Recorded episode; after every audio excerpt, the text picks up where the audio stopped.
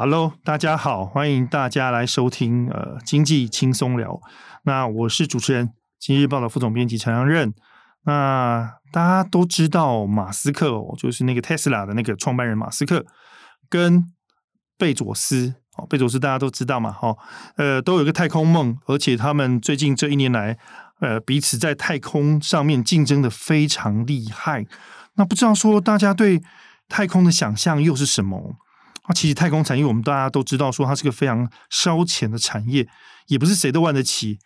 所以说才需要被马斯克跟贝佐斯这样的富豪哦，全球大富豪才有办法去玩这个游戏哦。但说它是游戏，其实大家又很认真。那摩根斯坦尼预估说，哈，二零四零年全球太空产业的经济规模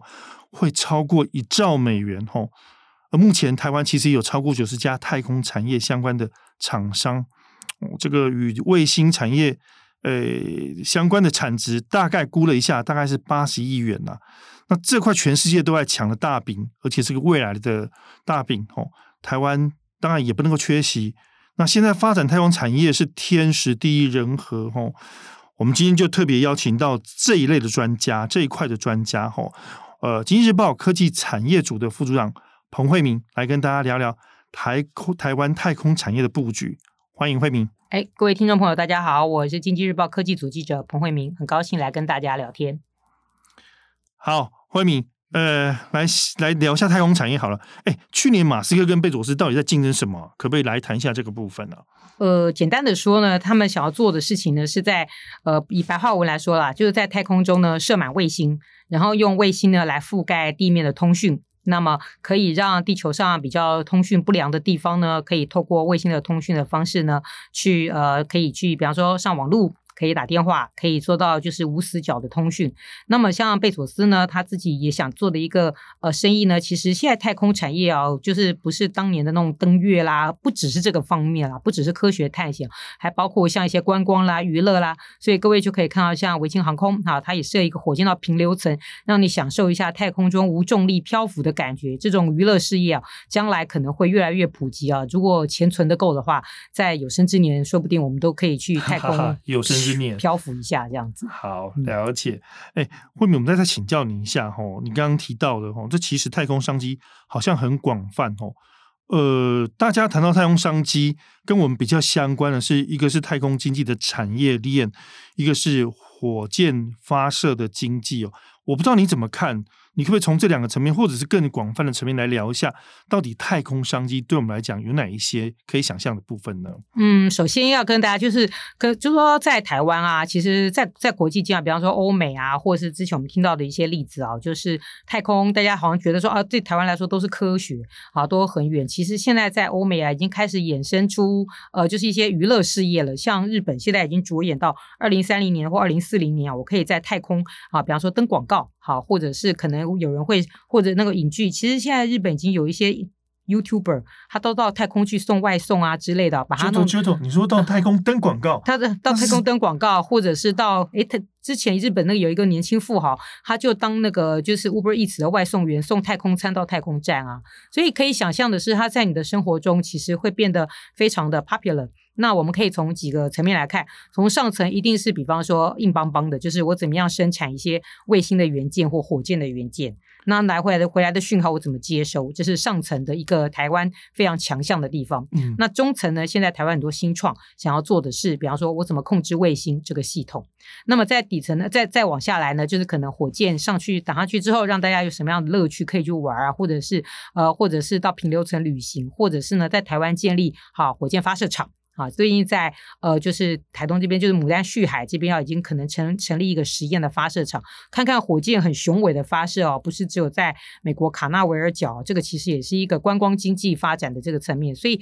整个太空现在对台湾来说，对或对一般人来说，其实已经越来越接近了，可能将来也是你生活娱乐的一部分。太好了，在台湾发射火箭呢，过去大家都没有想象到的事情。未来其实台湾很适合发射火箭，为什么？因为台湾的地理关系，就是跟大家来科普一下好了。你火箭要射射上空，就是要想办法抵抗地心引力嘛。那台湾其实是非常靠近，就是以这种地球对对空距离来说，台湾短。而且呢，地球在转的这个方向的时候，台湾的这个角度啊，它离就距离太空的这个距离相对比较短。然后呢，我们转动的方向呢，好，其实东边非常适合发射火箭。最重要的是东岸人也比较少，不然的话，就是 如果万一火箭有什么东西掉下来，其实也很危险。好，就是说这个角度上面，其实非常台湾非常适合发射火箭啦。大家如果如果不是呃，如果能够克服一些法令上的一些。困扰或什么样的话，其实是一个很好的发展的地点。原来如此啊！对对对，对我们台湾宝地居然还是跟太空可以接轨的哦。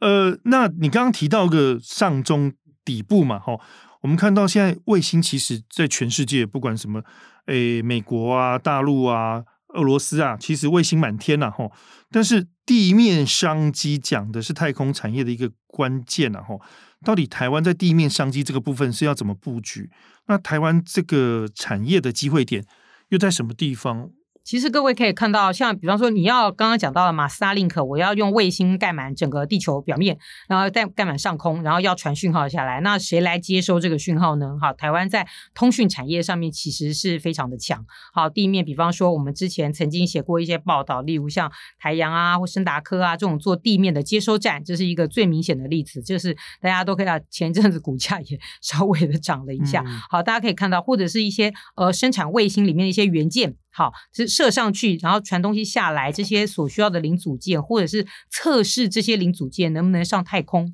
好，各位，不是零组件可以在地球表面运行，不表示一定可以上太空。所以，基本上测试这个部分也是台湾产业一个非常重要的机会。的元件的测试、元件的生产，还有这些东西在地面讯号的接收啦、分析啦，这些东西台湾都可以切入。看起来非常广泛哦。那个刚刚慧敏在讲的时候，其实我脑海里面突然闪起很多电影的跟太空有关的那个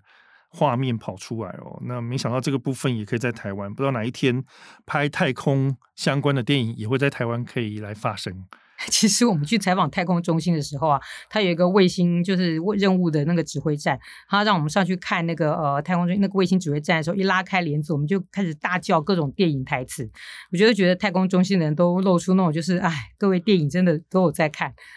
他们也很希望，其实他们也很希望借由这种这种画面，可以让大家对于太空啊，就是。比较不陌生，比较可以接受，将来谈对多一点认知，这个其实还蛮有趣的。哎，慧敏，你刚刚提到太空中心哦，你要不要介绍一下这个太空中心到底现在在做什么？它怎么运作的？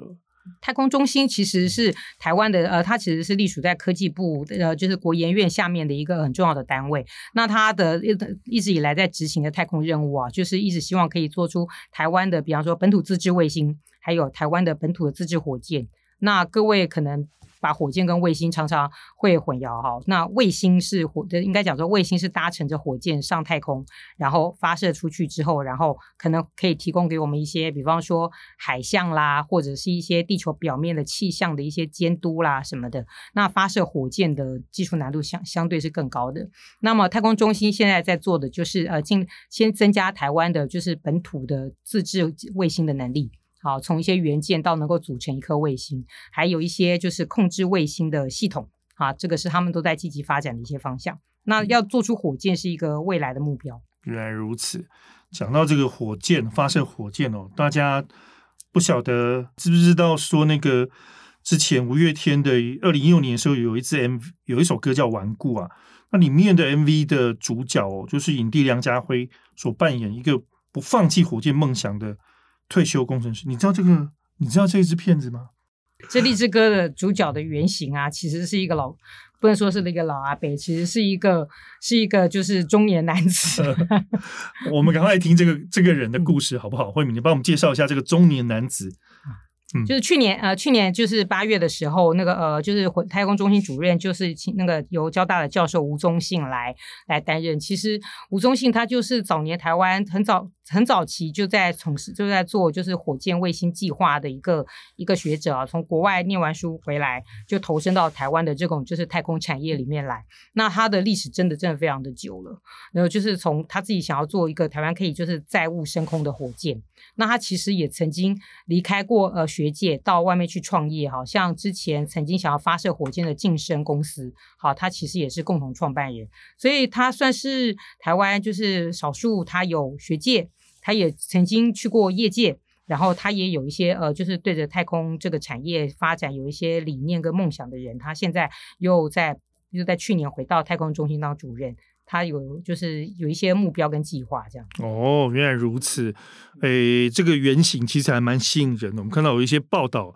也陆陆续续都有报道出来过哦，他他好像之前从 ARRC 要募资，对不对？这个啊，其实这个在我、嗯、呃，应该说好了，我注意到。我我注意到这个人跟这个东西，纯从这种 ARRC 就是在交大成立的那个太空呃，就是太空火箭的一个一个一个实验单位哈。那对不起，全名我就不再跟大家赘述，就我们直接讲 ARRC 好了。在我在看，其实是在我去年在看一个集资计划的时候啊，看到有一个那个募资计划叫做什么，让我们的火箭升空吧。好，然后我就觉得非常的好奇，什么这集集资什么都能集，连火箭都能集。好，仔细一看，就是诶，它其实是交大这个 ARRC 中心，他们的火箭其实它已经是第二次募资了。他们想要做更好的一个载物的火箭。第一次他们希望能够让火箭可以升空，第二次他们希望让火箭可以载物，并且可以在就是在一定的高度上进行停留，然后发射发射发射一些就是。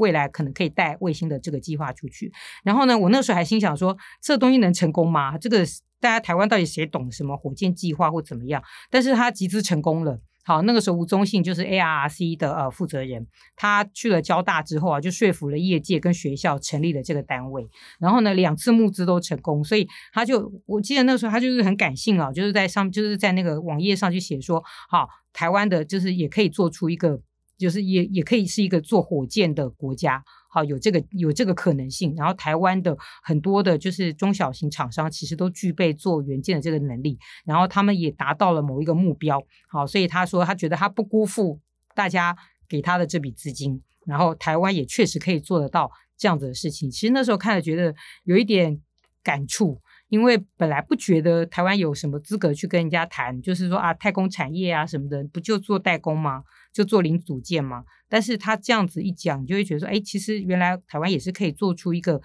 各位可能不知道，全世界可以发射火箭上太空的国家不超过二十个。台湾是其中一个，台湾还不是其中一个，但是台湾被他这样子这样子，就是说我们一步一脚印啊，说不定将来我们也可以是其中的一个。嗯，好，能够去发射火箭的都是很大的国家，台湾也不是不可能啊。我从他这个募资的故事里边觉得，呃，有一点就是感感触，觉得说也许有一天也可以吧，台湾应该也做得到。好的，我们今天谈的主题是台湾的太空梦吼。那今天邀请到的来宾是《经济日报》的。科技组的副组长彭慧明，呃，一个非常资深的记者。那他刚刚提到了太空中心的主任吴宗信的生命历程跟太空梦。假设今天今天大家听到了我们的 podcast 的话，呃，想要更深入了解，也可以到经济日报网上面去找彭慧敏，打彭慧敏关键字或打吴宗信三个字。你就会打到相关的 story，可以看到相关的报道哦。欢迎大家诶持续来关注我们经济日报网的内容哦。好，我们回到新的话题来哦，就是呃科技部的部长在过年前的时候刚好宣布说，呃，今年对台湾来讲是太空发展的元年哦。小明啊，你可不可以聊一下这个太空发展元年到底重点在哪里？那我们太空计划到底又进行到什么阶段了？太空计划一共有，其实啊，我如果不是因为做这个专题，我还不知道台湾太空计划已经进行到第三期了。真的。那么在过去啊，我们大家所看到的就是呃，就是这个福卫呃福尔摩福尔摩沙卫星。好，我们其实其实大家福尔摩沙卫星是一个我们所谓的大卫星，它的体积也大。好，做的是所谓的科学任务，做的非常的做做那个任务很艰巨。其实台湾最重要的一个工作呢，是希望能够自制卫星，做出自己能够全全自主的这个这个卫星，然后用自己的火箭射上去，这个是太空计划一个远大的梦想。但是呢，台湾现在的进度呢，就我所知，我们的卫星部分可以自制。好，其实元件台湾也都能够供应。那台湾要能够做出一个自自制的卫星，然后台湾希望能够继续接下来去做做火箭。但是我自己在看台湾这几年的新创的一些发展方向上啊，就是说在除开在做卫星这种元件上面，大家有很多新的服务也跟着起来了。比方说，嗯，台湾的人才其实去发展了软体。好，能够控制多颗卫星的软体，才是一个就是这种子系统才是台湾是才是将来的一个商机所在。嗯，这个是台湾现在很多新创现在正在投身想要做的一件事情。嗯、还有我自己都不知道的，后来采访才晓得的，就是呃，台湾其实也有所谓的太空服务代理公司。好，那个、太空服务代理公司是什么啊？就是如果你真的很想要上太空去享受一下平流层的漂浮感，台湾其实是像我之前去访问扬毅科技，好，扬毅先进科技公司，好，它就是一个代理商，它可以帮你介绍你可以去哪里，就是去搭乘火箭或者是相关的服务啊，说不定可以把你家的猫猫狗狗的，就是照片啊带上太空去啊，让你上太空去观光旅游啊，甚至于帮助你把太空把。实验室里的元件送到太空去验证，好，这些东西，他这些服务它都可以帮你代理去找到。所以台湾比我想象中的在太空的，就是产业上面的发展，已经开始慢慢的多元化了，越来越多元，对不对？对。哦，好。不过我们知道说，哦，不管是这个太空经济在发展的过程当中，哦，呃，需要人才是蛮多的，哦。以所谓发射火箭来讲，好像就。必须要整合什么数学啊、机械啊、电机啊、资工啊、物理啊、化工、材料啊、航太等等一大堆的技术。那每一种技术其实都需要不同的人才。这个呃，这是这光是只有发射火箭的部分。那如果再提到自制卫星的话，我相信一定是更多的。呃，在这么多的呃需要这么多各种不同多元人才里面哦。哎，我们要请慧敏来聊聊，说发展太空，台湾的太空梦到底缺不缺人才啊？其实全全世界对于就是相关高科技产业啊，全世界都缺人。台湾我特别觉得比较令我觉得担心的地方，其实就是台湾非常的倾向人人才都人才跟注意力都往半导体去发展。我自己在采访的过程中啊，像我去呃访问了一些新创哈，他们就是团队很小，做的很努力，但是好，如果如果他愿意放下他的这个创业去台积电的话。应该早就发达了，也不需要辛辛苦苦去募资。那我也有曾经采访过，想要去研制发射台湾的玉山立方卫星。好，这个负责的人呢，他还要自己去赚钱接计划来养这颗写这个卫星的城市相关的、啊、对相关的产业。不是说国家没有给他钱，而是说这个产业获得的关注度啊，其实是不够的。那人才可能也会往半导体去。我有时候我们上次去访问的时候，我就跟吴宗信主任说：“我说，哎，你们这个薪水是可以跟旁边的台积电跟联发科比吗？”他就说：“这个大家可能要更加的有理念啊，来加入太空这个产业。好，就是说在这个部分上，人才是一定一定缺的。”哎，我们来问一下年轻人想法好了。哎，我们来请教我们另外一个小编韵如，你几岁？我二十三岁，二十三岁的年轻人，请问一下，你有没有太空梦啊？你对太空的了解大概有多少啊？在太空的了解，大部分就是在电影里面上面看到的，把人放到外太空上面，有很多很多太空人这样。那你有没有想过，有一天你的工作会跟太空有点关系啊？完全不可能啊！怎么可能会想过自己的工作跟太空有关系？这他在那么遥远的星系，我在地。所以其实我觉得在这个部分上面啊，政府应该要有一个把太空拉近跟人生活距离的一个工作。其实我我不知道各位有没有注意到，其实那个日本之前啊有一个呃太空人，就是上了太空站去啊，嗯、是号称日本第一个的太空人，然后上太空站，日本非常光荣。然后他是北海道。于是那边的人，好，就是在那个小樽旁边，还要再开车过去一点时间。那整个于是因为这个太空人的关系啊，就有太空人行程，就是告诉你说，这个太空人幼稚园读这里，小学读这里，超市逛那里，的的餐厅吃这边，啊、你可以走一整趟。就是就整个小镇都因为他觉得非常的光荣，所以荣耀。对，你到处都可以看到什么这个人曾经逛过的地方，这个人读过的小学或什么之类的。所以其实是光是一个，哎，这个是行程是卖钱的。是观光，是个观光观光产业，所以是大家可以去买这个行程去参观的。因此，我才会说，像火箭发射啊，就是其实火箭发射的时候，大家可能都在电视上、电影上看到，远远的看到火箭轰这样发上去。其实附近的旅馆大概在一个礼拜前啊，或一个月前就已经订满满了，大家就是等着远远的去看那个火箭轰射上去那个画面。好，这整个观光产业啊，所以小编不要说自己跟太空都没有关系，说不定哪一天你就开了太空民宿。光是火箭发射的时候，你在旁边接民宿客人，你就非常忙。太空民宿，光听这个就非常有趣哦，我们也想住一宿。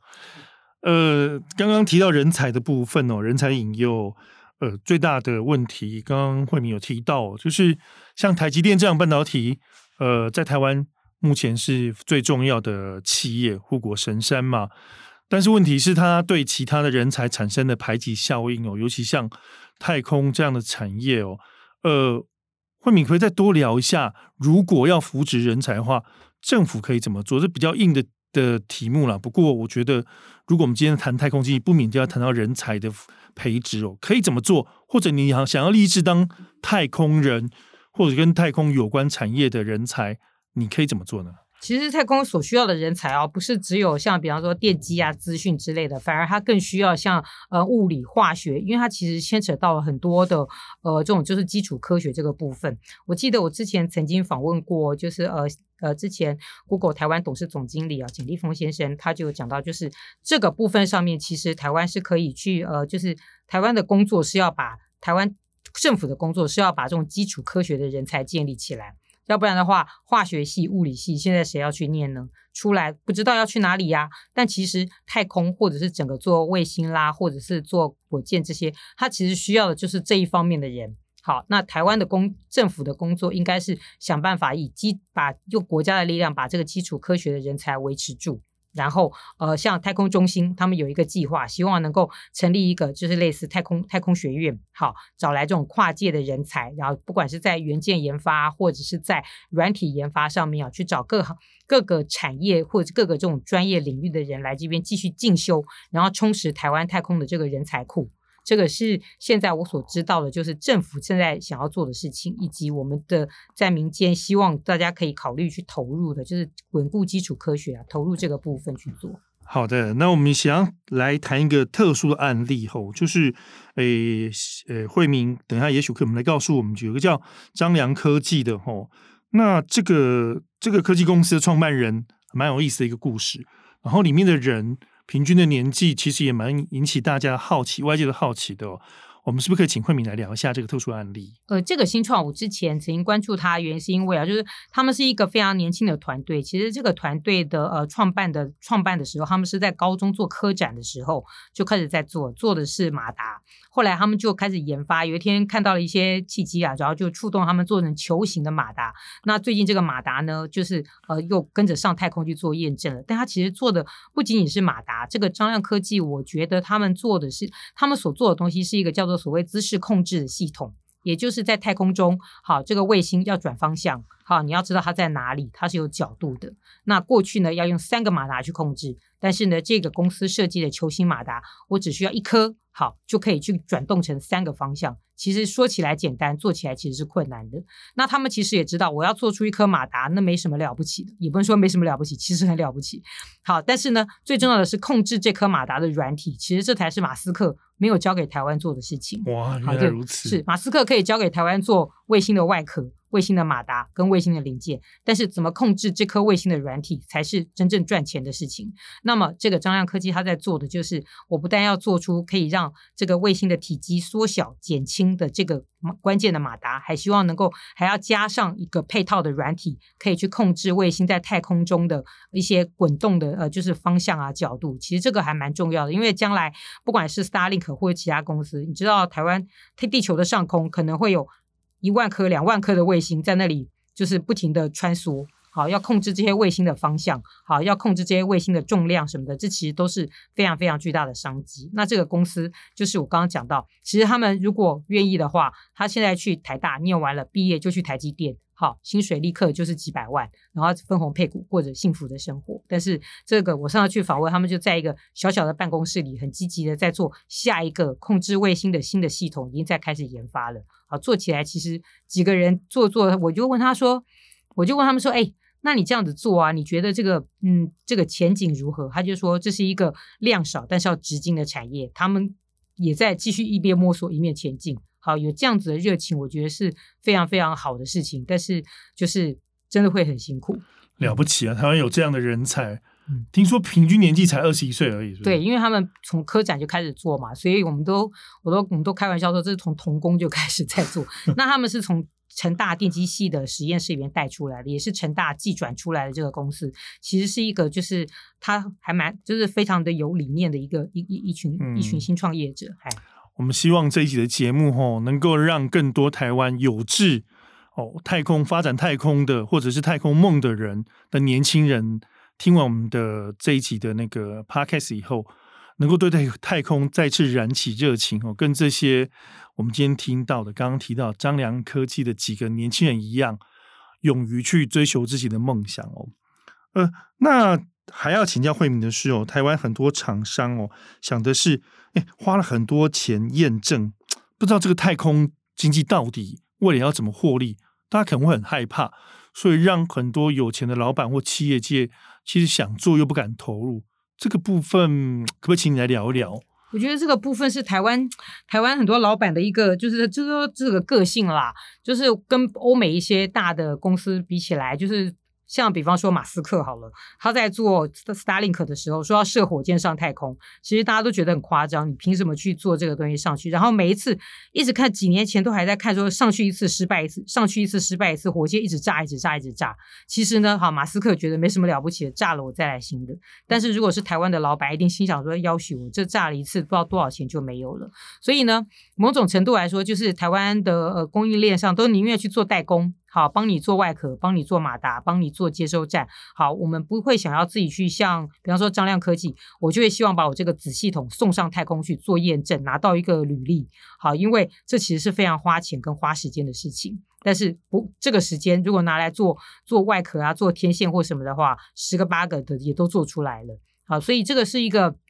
怎么说呢？就是说台湾比较台湾制造业的基础，会让大家比较将本求利去想这件事情啦。那么更大的梦想可能要在，就是有更多就是这种新创，或者是大家尝试去再往下深入之后，可能会有比较比较多的一些想象空间。这个时候大家可能会比较有勇气。嗯，那过去其实哦，大家认为说发展一个产业是十年磨一剑哦，你自己怎么看？因为现在很多产业我们都是希望说能够做到十年磨十剑，在太空产业这上面，不管是我们要发射。卫星自制造卫星也好，或者是发射火箭也好，慧敏，你看说这个以目前台湾的进度，像这样的人才到到底要花多少力气，可以再往前迈向一大步？其实我觉得在这个地方啊，我我突然刚刚想到，我之前去访问就是杨毅杨毅先进的那个那个执行长，我们叫阿 Bill，他就讲到就是说，他说他说其实你也不一定要都全部都跑去做制造。好，全部都跑去做研发软体。其实你也可以考虑，就是说，比方说他自己的背景，哈，他跟那个日本的太空产业呢，其实是有一些连结的。所以，比方说，他也可以帮人帮忙介绍，比方说，呃，产业呃送一些原件去做验证，这种代理服务，其实也是跟太空产业也是相关的。所以，其实不论是新创或者是产业，你要做的事情，不见得都是投进去，一定要生产某个东西才叫做我对太空有梦想。而是可能，比方说，你把这个太空拉的离你的生活近一点，好，你可以中介一些娱乐业啦，好，或者是一些服务啦。像贝尔，他就打算，他就跟中央大学签了合约，好，到时候要把中央大学的这个仪器要